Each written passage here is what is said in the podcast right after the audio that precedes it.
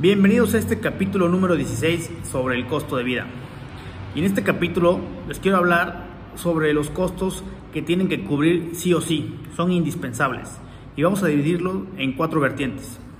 El dinero que necesitas para comer, el dinero que necesitas para dormir, el dinero que necesitas para vestirte y el dinero que necesitas para poder cuidar tu salud. Empecemos. El dinero para comer, pues es justo eso. Todo el dinero que necesitas en el día para pagar tus alimentos. Te la puedes llevar súper barato o súper caro, desde 150, 200 pesos al día hasta 1000, 1500, 2000 pesos. Si te la vives pidiendo a domicilio, yendo a restaurantes, invitando a más personas a comer, lo que quieras, pues tienes que contemplar todo ese dinero. La segunda, dormir. En esencia es el dinero que necesitas para tener un techo y cuatro paredes.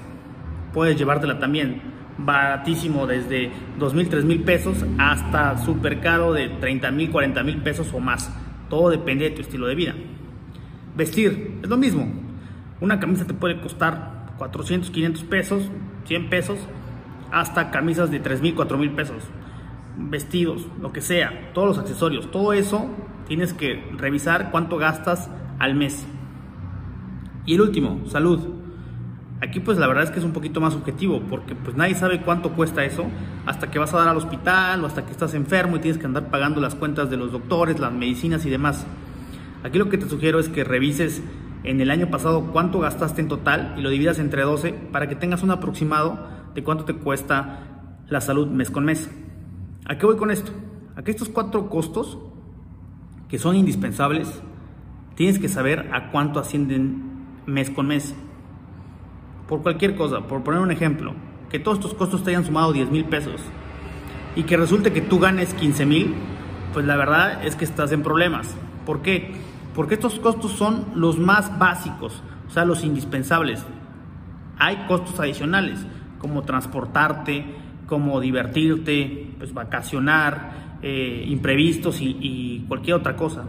Entonces, si estos costos que te acabo de comentar son más del 70% de tus ingresos, la verdad es que es muy complicado que tu estilo de vida y tu calidad de vida sobre todo pueda mejorar.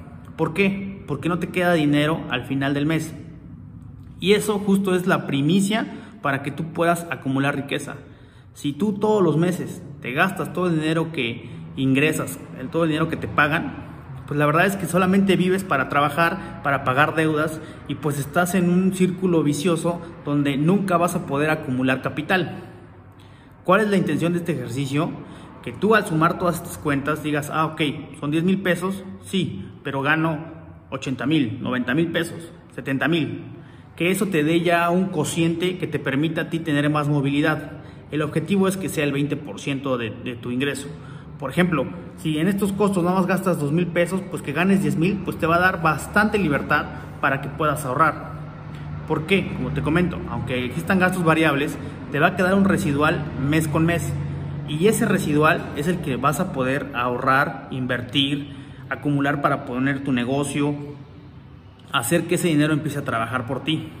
Pero si todos los meses te gastas todo el dinero, no hay forma, no vas a llegar a ningún lugar. Lo que quiero con esto es que tú te des cuenta si realmente estás viviendo conforme a tus capacidades. Si estos costos básicos exceden el 50% de tus ingresos, estás así, pero en la línea, estás, digamos que complicándote la demás. ¿Por qué? Porque la realidad es que no te alcanza para vivir de esa forma. Y creo que eso es algo que nunca nadie te ha dicho. Si tú en los costos básicos, en el costo de vida, dejas la mitad de tu ingreso, quiere decir que estás viviendo una vida que no te corresponde, que estás viviendo más allá de tus capacidades. Todavía peor, si aún así gastas arriba del 50% y adicional tienes créditos, pues la verdad es que todavía está muchísimo más complicado, porque ni siquiera eres capaz de tener tus finanzas sanas. Hay créditos, y lo he comentado, que son muy buenos, pero que producen más capital. Estos créditos justo son eh, requerimientos de capital pues para poder producir más. Pero si tienes créditos porque compraste un carro, porque querías pagar por adelantado las vacaciones, pues la verdad es que no es así. Ese, ese dinero no te está produciendo más dinero. y solo tienes deudas. Creo que el paso cero para poder tener una libertad financiera, eh, vivir de forma holgada, tener esta capacidad de poder crecer tu capital, es tener muy controlados tus costos. ¿Por qué? Porque si los logras controlar, independientemente del salario que tú ganes, cuando tengas incrementos de salario o tengas un nuevo negocio o de cualquier forma empieces a ingresar más dinero mes con mes, no vas a tener que aumentar tus costos. Velo como una empresa.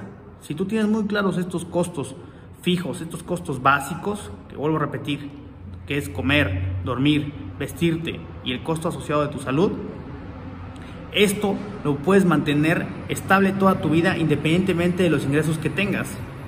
Y si con los años vas ganando más dinero, pues obviamente vas a tener un mayor colchón, un mayor diferencial en lo que tú vas a poder ahorrar. Eso es súper importante que lo tengas en mente para que puedas ir construyendo tu patrimonio. No me refiero a que lo primero que hagas es, ¿sabes qué? Pues ya contrato una hipoteca y ya tengo una casa porque ya me dijeron que tengo y que tengo que avanzar en la vida y, comprando un, un, departamento, pues ya voy a poder hacerla. No, acabas de adquirir una superdeuda cuando todavía no tienes la capacidad para poder pues, producir todo ese capital. Revisa cómo puedes hacer más pequeños estos cuatro costos.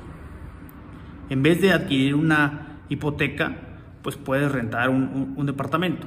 En vez de tener un departamento que te cueste 10 mil pesos, puedes buscar uno de 5 mil pesos.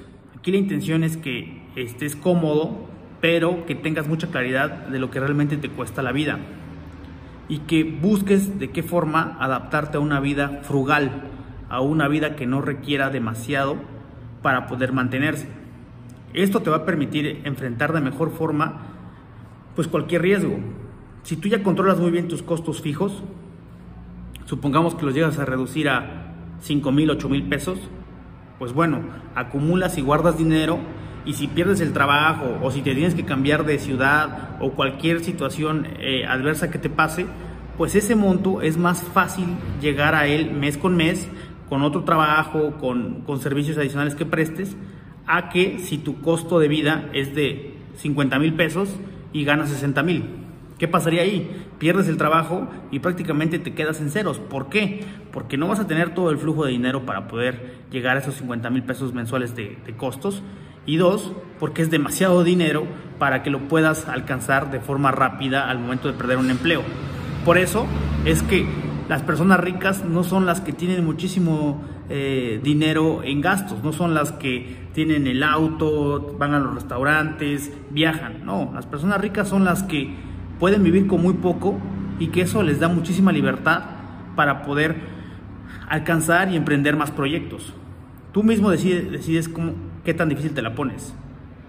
Es muy diferente vivir con 50 mil pesos al mes a vivir con 8 mil, 10 mil pesos al mes y puedes vivir con menos. Aquí la intención es que aprendas a diferenciar qué es necesario y qué no. Por ejemplo, en la comida, te puedes gastar mil pesos al día comiendo lo que quieras, pedir eh, en estos servicios a domicilio, o te puedes gastar 150, 200 pesos y preparar tus alimentos en casa. Desde ahí hay una gran diferencia. Hasta lo vemos en, en el mundo de los godines. Llevas tu topper y así ahorras eh, en, la, en la fonda a la hora de la comida. Aquí se trata de que tú decidas y que veas realmente cómo puedes ajustarte a, un, a una forma de vida más económica. No, se quiere, no quiere decir esto que pues al final de la semana, cuando ya se te olvida toda la presión de, de, los días y del trabajo, pues salgas el sábado y el domingo a gastar todo tu dinero, porque tampoco tendría sentido. Aquí se trata de que sea un régimen día con día todo el mes, de que sepas cuánto dinero tienes para gastar ese mes en comida y que lo distribuyas de forma equitativa y que te acostumbres a vivir con eso. Eso, sin lugar a dudas, te va a dar mucha perspectiva y te va a dar libertad para poder vivir de mejor forma. Nos vemos en la próxima.